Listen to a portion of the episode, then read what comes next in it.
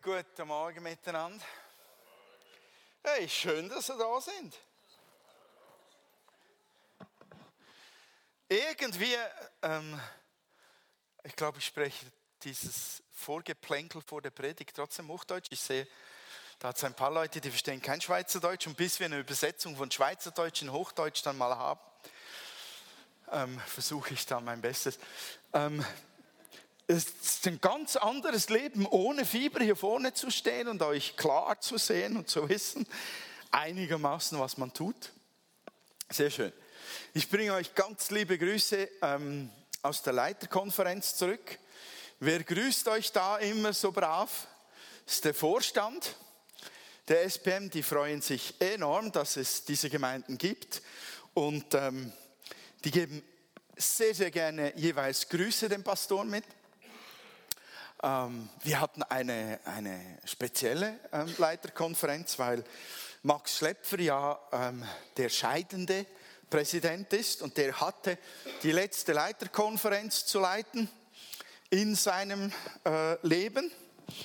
Und Heinz Bossi, der wird auch pensioniert, beziehungsweise das haben wir schon gefeiert letztes Jahr mal. Und äh, dann haben wir ähm, die Empfehlung für die, neue Zusammensetzung der Präsidentschaft. Die Empfehlung haben wir abgesegnet und ähm, äh, im Mai, glaube ich, wird GV sein und da wird dann der neue Präsident, denke ich, bestätigt. Ähm, wir haben schon geschmutzt und haben gesagt, die Pastoren wählen wie die Nordkoreaner. 100% Zustimmung, nur ohne die Drohung, dass es Schläge gibt, wenn du was anderes wählst. Äh, kann euch das schon verraten, wer da an, antritt für die Bestätigung. Das wird Marco Hoffmann sein. Er wird der neue Präsident werden. Marco Hoffmann von Zoffingen leitet das Gemeindezentrum Connect. Ähm, aber er wird assistiert oder beziehungsweise sie bilden ein Team. Ähm, äh, Trutmann, äh, ist davor? Hä? Sammy, genau, Sammy Trutmann ähm, wird dann Sekretär werden. Ähm, denke, dass, daran wird es nichts, äh, wird nichts geändert, denke ich grundsätzlich. Da wird eine Bestätigung folgen, genau. Ähm, Leiterkonferenz, das ist immer wahnsinnig cool und dann knallhart brutal, wenn die Traktanten dran sind und du hörst so dreieinhalb Stunden am Stück lang zu. So lange mache ich, außer der Herr möchte es, so lange mache ich nicht.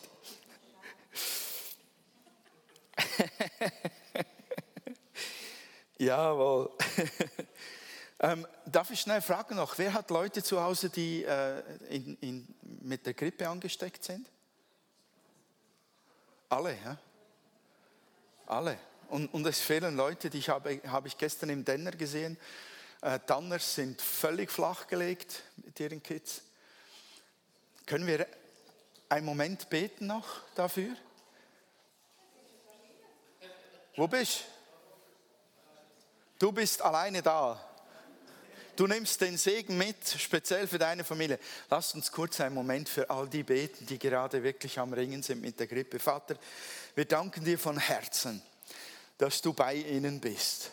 Und wir senden im Namen Jesu ein Wort der Ermutigung, des Trostes, der Erfrischung und der Heilung. Wir senden im Namen Jesu ein Wort der Heilung zu unseren Lieben nach Hause. Herr, bitte richte sie auf und stärke sie und setze sie frei von diesem Virus, Herr.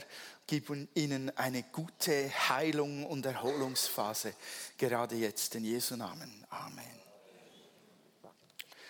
Jawohl, ich habe das letzte Mal habe ich gepredigt, ähm, dass sich Hartnäckigkeit auszahlt. Oh, du bist ja, habe ich ja gar noch nicht geschaltet.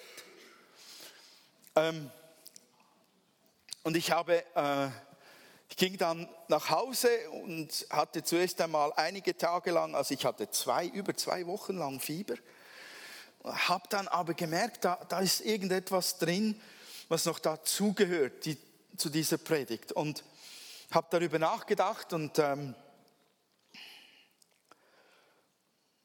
und habe einfach mir gesagt, wow, es ist schon enorm, auch wenn ich auf mein eigenes Leben so ein wenig zurückschauen kann. Es braucht einfach manchmal schon enorm viel Zeit, bis Durchbrüche geschehen. Und ich weiß, wie gut es sich anfühlt, wenn man einen Durchbruch erlebt. Ähm, oder man zumindest einen Teildurchbruch erlebt. Manchmal meint man ja, wenn der Durchbruch da ist, wow, jetzt hat, jetzt hat man es, oder? Und dann stellt man fest, da fehlt noch was und, und da kommt noch ein Teil dazu. Oder, ähm, und schon geht es wieder los, das Warten und das Beten und das Ringen und das geschliffen werden und das geschält werden. Und ich habe mir gesagt, ja, ich habe mich gefragt, was ist denn mit den Zeiten dazwischen? Zwischen den Durchbrüchen, was ist mit den Wartezeiten?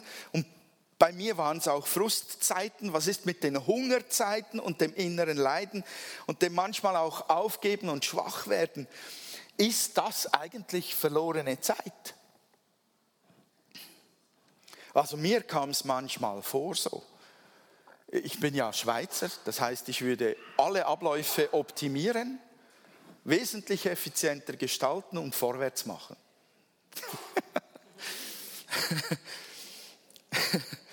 und das hat mich bewegt, deshalb habe ich das Thema von heute gesetzt, wie Sorgen zum Segen werden.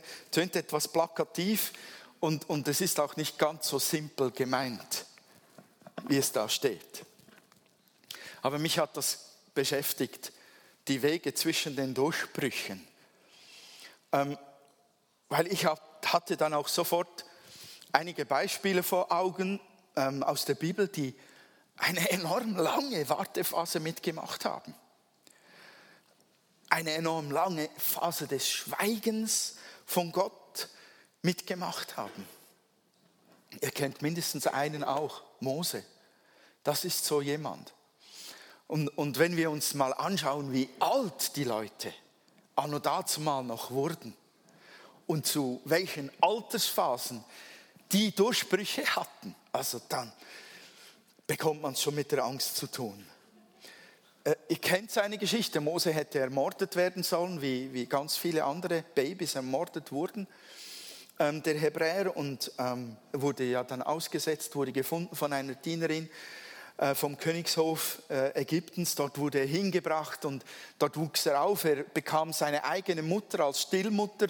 Gott sei Dank zur Seite, eine, eine geniale Fügung vom, vom himmlischen Vater. Und seine Mutter prägte ihn mit dem Glauben und sicher hat auch der Hof vom Pharao ihn geprägt, hat viel gelernt. Aber seine Identität war offensichtlich hebräischer Natur. Und dann wuchs Mose im Glauben auf Gott auf und wusste um die Geschichte von, von seinem Volk und von seinen Brüdern und Schwestern und das ließ ihn offensichtlich nicht kalt, obwohl er den Vorzug eines ähm, sehr behüteten Lebens am Königshof genoss. Und in diese Situation hinein, da muss man sich überlegen, hat Gott seit Jahrhunderten eigentlich nicht groß geredet oder gewirkt. In irgendeiner Weise, du findest keine großen Ereignisse in dieser Phase. Wie lange waren die Hebräer Sklaven? Habt ihr es im Kopf? Da, da höre ich irgendwas. Ja, Sklavenschaft, 400 Jahre. Also Ur, Ur, Ur, Urgroßmutter und Vater waren schon Sklaven. Und Gott hat nichts dagegen getan.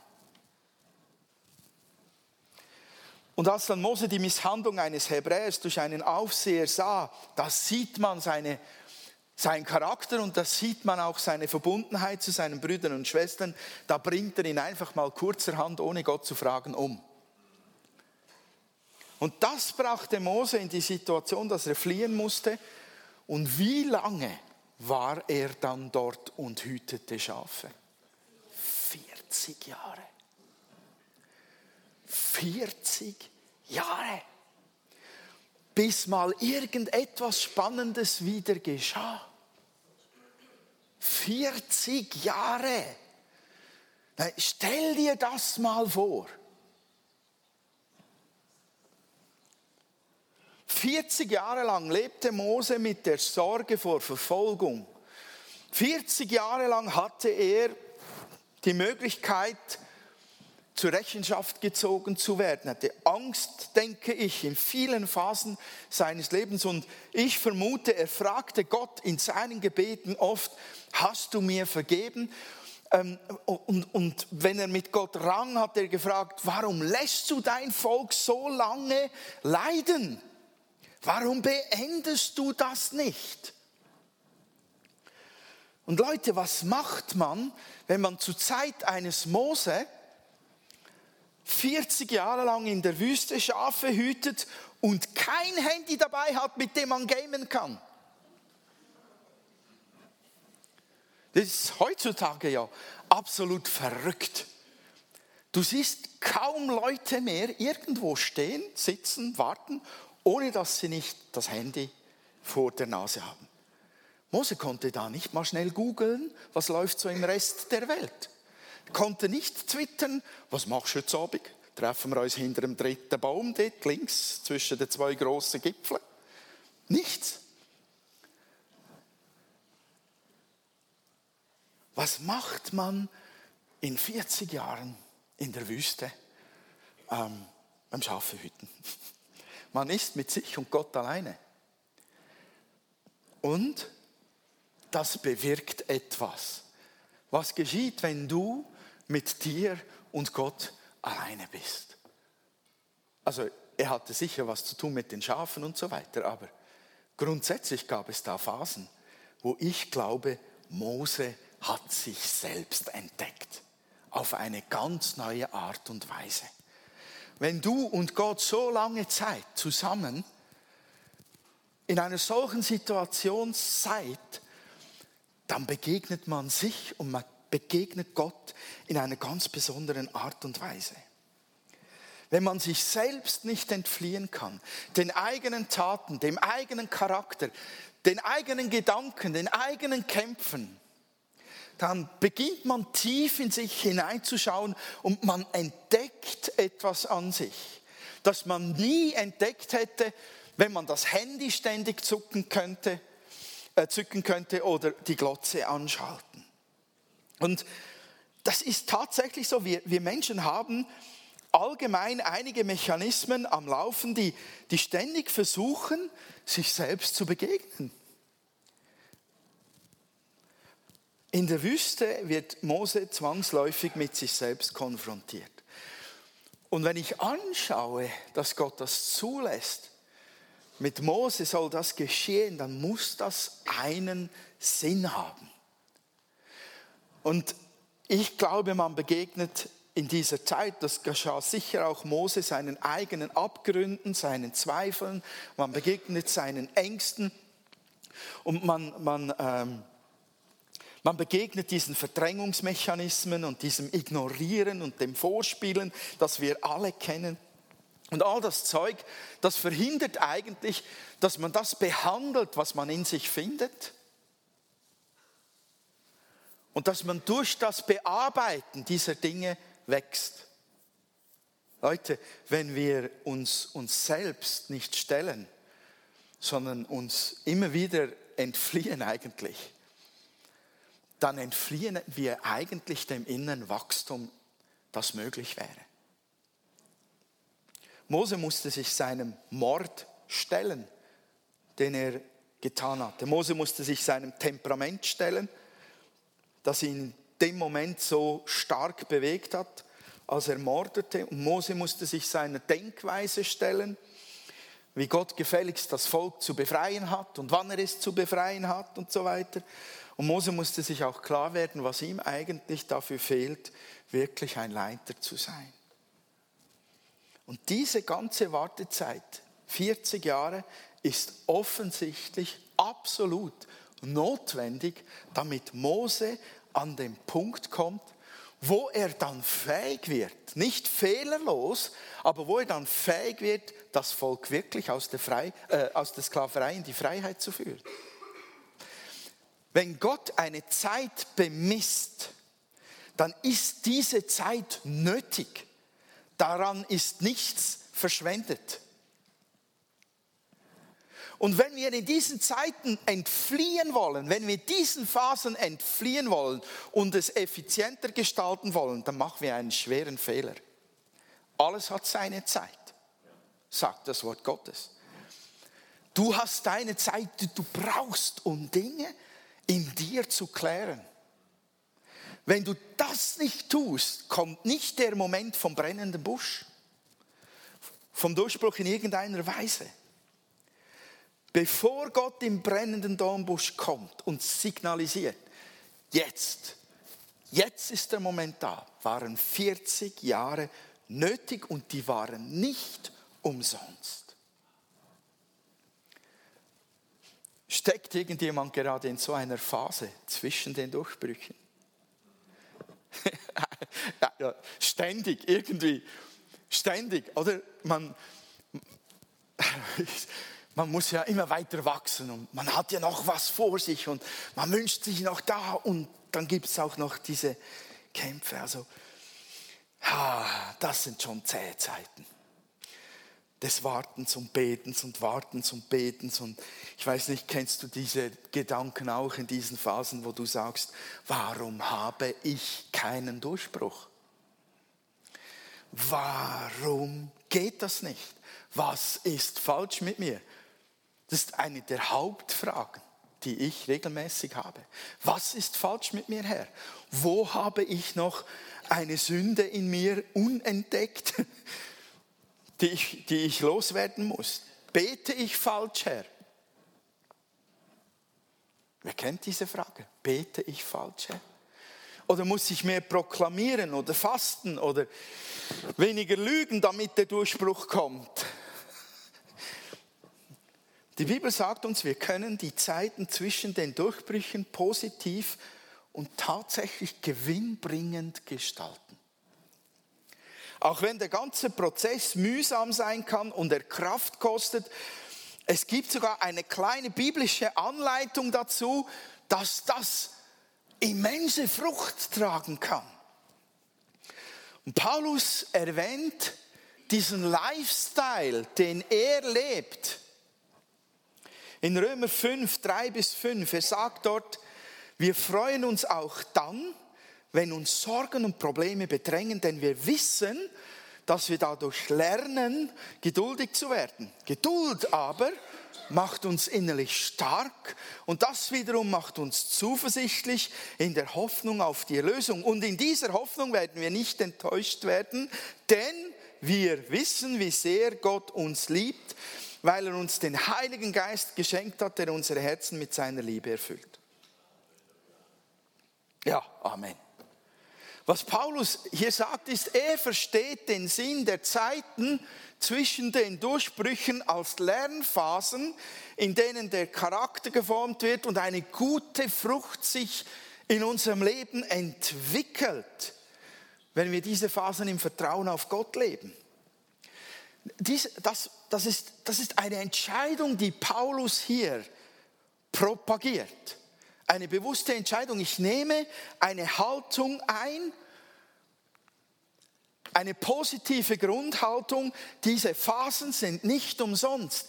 Die dienen dem Wachstum der Frucht, der Geduld in mir. Und deshalb ist es gut, diese Phasen durchzustehen. Paulus formuliert seinen Lifestyle für die Alltagskämpfe und die Zwischenzeiten zwischen den Durchbrüchen. Und ähm, ich denke, es geht uns allen genau gleich. Niemand liebt Sorgen und Probleme. Keiner. Oder?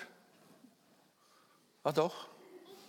Doch einige, doch, doch. Einige lieben sie wirklich. Da kann man so richtig schimpfen, oder? Über das Leben. Oder man kann schimpfen über den Nachbarn. Oh mein Gott, wir haben Krach mit unserer Nachbarin unten dran gar nicht lustig. Ich möchte das nicht haben, möchte nicht mal schimpfen über sie. Bringt gar nichts. Sorgen und Probleme hat man im Grunde genommen nicht gern. Und das ist genau richtig so. Weil das Gott nicht für uns geplant hatte. Gott hat uns geplant mit ihm zusammen im Paradies essen und trinken, zu pflücken in einem Frieden und in einer Freude. Insgesamt total auch mit Eierkuchen. Friede, Freude, Eierkuchen. Unser Paradies soll total unter, äh, unser Leben soll total im Paradies unter dem Schutz und des Segens in totalem Frieden äh, mit Gott stattfinden. Aber diese Welt ist nicht mehr so. Sie ist durchdrungen von der Sünde und darum haben die Folgen auch uns erreicht. Und Sorgen und Nöte treffen alle Leben. Was Paulus aber sagt, ist, das wird uns nicht umbringen. Daran zerbrechen wir nicht. Egal wie schwer die Dinge sind. Daran müssen wir nicht zerbrechen. Was ich verrückt finde, ist, als ich äh, mich bekehrt habe, hat mir mein Gemeindeleiter gesagt, ja, danach ist dann alles anders. Jesus wird auf einen Schlag dein Leben verändern. Und er wird dich so erfüllen mit seinem Frieden und seiner Freude, das wird einfach nur noch ein Fest der Rest deines Lebens. Das war ein begeisterter Gemeindeleiter. Begeistert von Jesus. Und so, eine Weile danach fand ich auch etwas naiv, der Kerl. Weil, ja, da war wirklich was massiv anders und da war eine Freude und da war ein Frieden. Aber nach der Hinwendung zu Gott habe ich schmerzhaft festgestellt, ich habe noch einen langen Weg vor mir, bis das oder das sich verändert. Und ich dachte doch einfach, Jesus drückt einen Knopf und dann zack ist es anders. War nicht so. War nicht so. Aber was ich damals empfangen habe, bleibt und das blieb. Das war seine Liebe durch seinen Heiligen Geist. Freunde, wir können auf diesem Weg beten, wir können Trost, wir können Mut für das Leben empfangen. Wir sind gesegnet mit einer Zuversicht auf die Ewigkeit in der Gegenwart Gottes. Das ist kraftvoll. Wenn wir das durchbeten, wenn wir da hineintauchen, ist das dermaßen kraftvoll, dass das tatsächlich es möglich macht, dass wir in eine positive Sicht der Herausforderungen hineintauchen können. Paulus hat gezeigt, dass er diese Phasen kennt, aber sie ändern nichts an seiner Freude. Und das ist schon ein bemerkenswert hohes Level an geistlichem Leben. Wie geht das nur? Paulus sagt, dass er das Ziel vor Augen behält diese Phase, durch die ich durchgehe, die wird mir dienen müssen, damit ich stärker werde in der Frucht der Geduld. Minimum darin. Minimum darin. Und jeder, der sich in dieser Phase auch sich selbst stellt und seinen inneren Schweinehund oder seinem, seinen Fehlern und die mit Gott bearbeitet, der wird verändert und der wird geistlich wachsen. Paulus sagt, er kann sich über die Phasen der Sorgen und Nöte freuen, weil er einen Grund hat, den er nennt. Diese Phasen machen Sinn, ich lerne etwas, ich entwickle Geduld. Und wenn er sagt Geduld, dann ist da nicht einfach damit gemeint, ähm, dass man, dass man halt Dinge simpel aushält. Aber Geduld bedeutet eine Standhaftigkeit, eine Treue Gott gegenüber und den eigenen Werten, die, die trotz allen widrigen Umständen einfach immer bleibt. Und diese Erfahrung müssen wir alle unbedingt machen. Wir müssen diese Erfahrung machen, dass wir Schwierigkeiten durchstehen dass wir Sorgen und Ängste durchstehen, dass wir diese Phasen in der Gnade Gottes durchstehen. Diese Erfahrung müssen wir machen, weil im ersten Moment, wo uns das Zeug trifft, ich weiß nicht, wie es euch geht, aber ich habe dann manchmal das Gefühl, das überlebe ich nicht. Ich drehe durch, das schaffe ich nicht, das macht mich kaputt. wir müssen diese Erfahrung machen, wenn ich mich auf Gott ausrichte in dieser Phase, wenn ich auf ihn schaue, wenn ich nach ihm rufe, dann, dann stehe ich das durch und ich wachse daran. Die Stärke, die aus der Geduld wächst, nährt wiederum unsere Zuversicht auf den Himmel. Wer hat eine, eine Automatikuhr am Handgelenk? Hat jemand überhaupt noch eine Uhr am Handgelenk? Wisst ihr, wie die funktionieren? Man sieht es nicht von unten. Die haben ein Schwungrad und dieses Schwungrad wird bewegt, ein, ein, eines der größten Teile im Uhrwerk dieser Uhr. Und jedes Mal, wenn, wenn diese Uhr in Bewegung ist, dreht sich dieses Schwungrad und zieht die Feder auf. Und dann läuft die Uhr weiter. Und wisst ihr, wenn ich mir den Text anschaue, den Paulus hier nennt, dann sagt er eigentlich, ich stehe das durch und dadurch wächst Geduld. Und durch die Geduld wächst wiederum die innere Zuversicht auf den Himmel. Und das macht mich wieder stark für das nächste. Das ist wie ein Schwungrad. Diese Phasen sind wie Schwungräder, die seine Geduld stärken, die seine Zuversicht auf den Himmel stärken und nicht schwächer werden lassen, sondern stärker werden lassen. Wir meinen immer wieder, dass der Zweifel in einem Kampf uns zerstört und wir schwächer werden, unser Glaube kleiner wird. Dabei sagt Paulus, wenn wir diese Phasen durchstehen, wächst unsere innere Stärke. Es wächst unsere Zuversicht.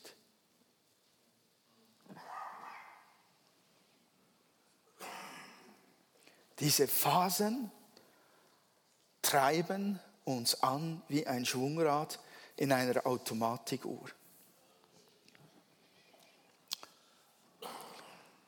Paulus sagt, er nimmt diese Phasen an. Er verleugnet sie nicht, er tut sie auch nicht übergeistlich bebeten oder bearbeiten oder er bekämpft sie auch nicht mit speziellen geistlichen Techniken. Paulus flüchtet nicht vor diese Phase, vor diesen Phasen. Er flüchtet auch nicht vor den Gefühlen darin, er bearbeitet das, was ihn bewegt mit dem Blick auf Gott mit dem Blick auf das Ziel.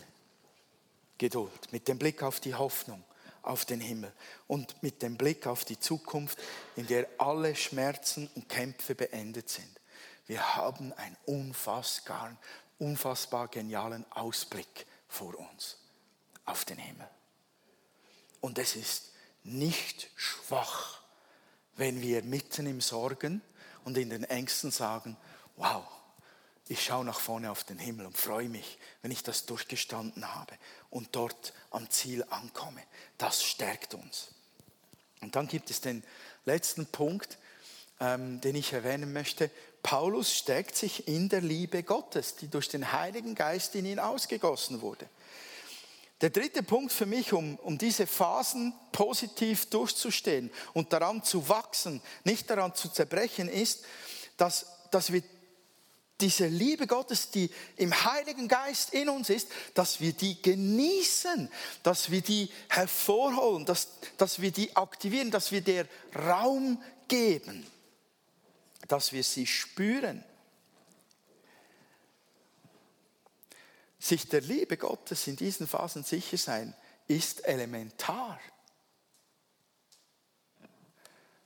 um die Hoffnung am Leben zu erhalten und geduldig sein zu können. Ich sprach das letzte Mal davon, dass ich 1998 einen ermutigenden Meilenstein in den USA erlebt hatte.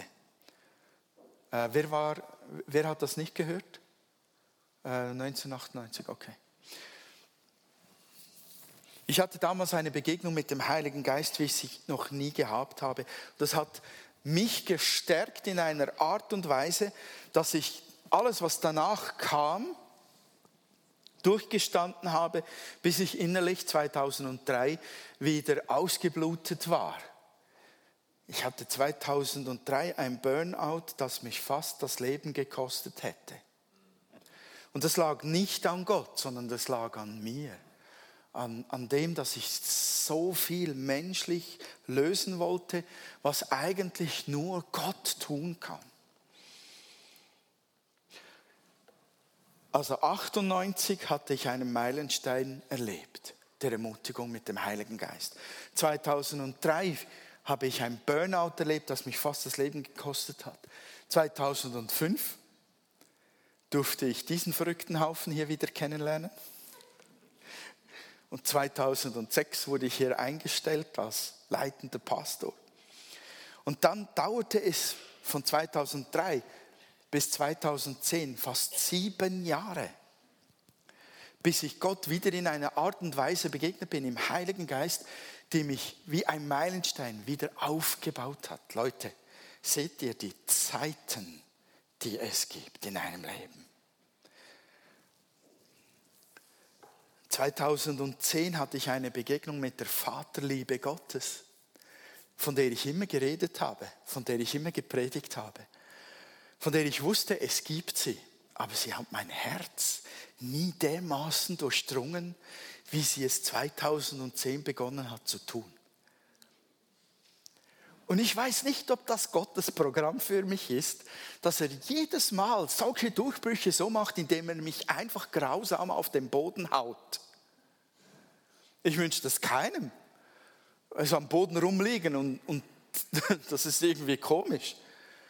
Aber 2010 hatte ich eine Begegnung mit der Vaterliebe Gottes. Die, die, das war wie, wie goldenes Feuer in mir drin, das ausgegossen wurde.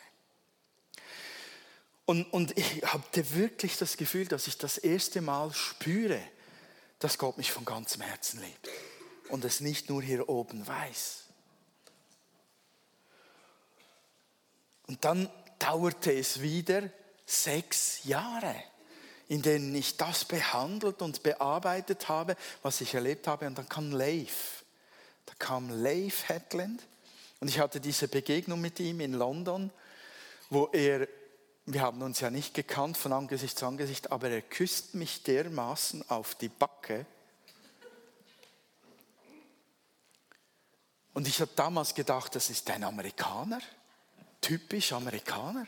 Die kennen dich nicht, aber die knutschen dich. Und danach ist es wieder vorbei, oder? Oberflächlichkeit.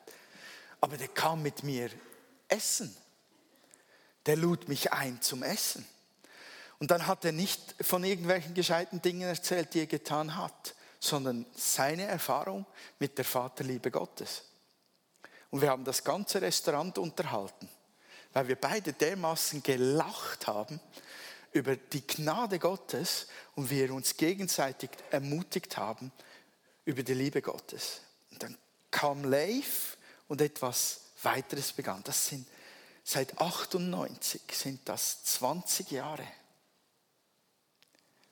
an denen Gott immer weiter seine Vaterliebe mir versucht hat zu offenbaren.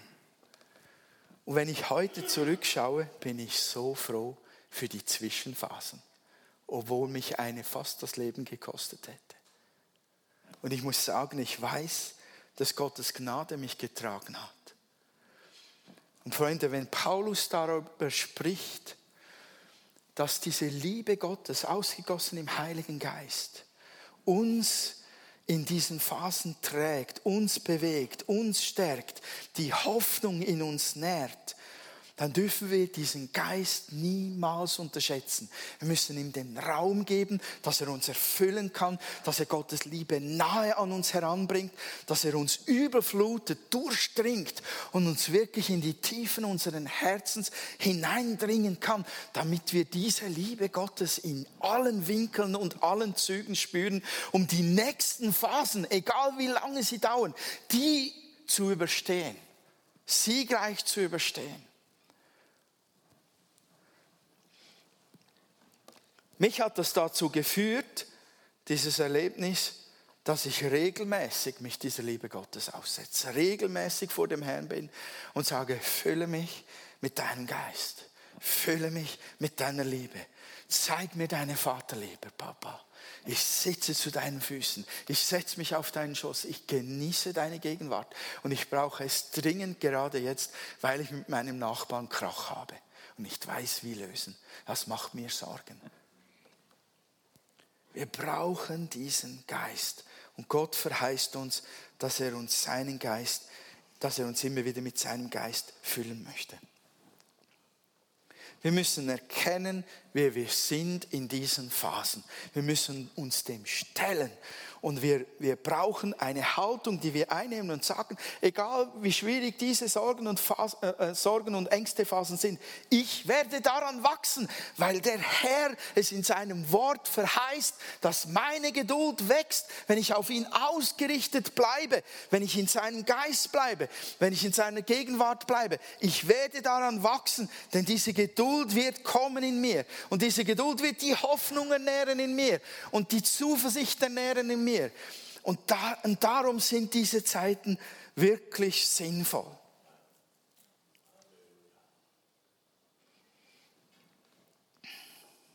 Ich wünsche euch wirklich von Herzen ähm, Gottes Gnade, dass ihr diese Haltung kultivieren könnt und dass ihr es auch schafft, ähm, diese Sorgenphasen als, als ein Gewinn anzugehen mit dem Vertrauen auf Gottes Gnade darin. Amen.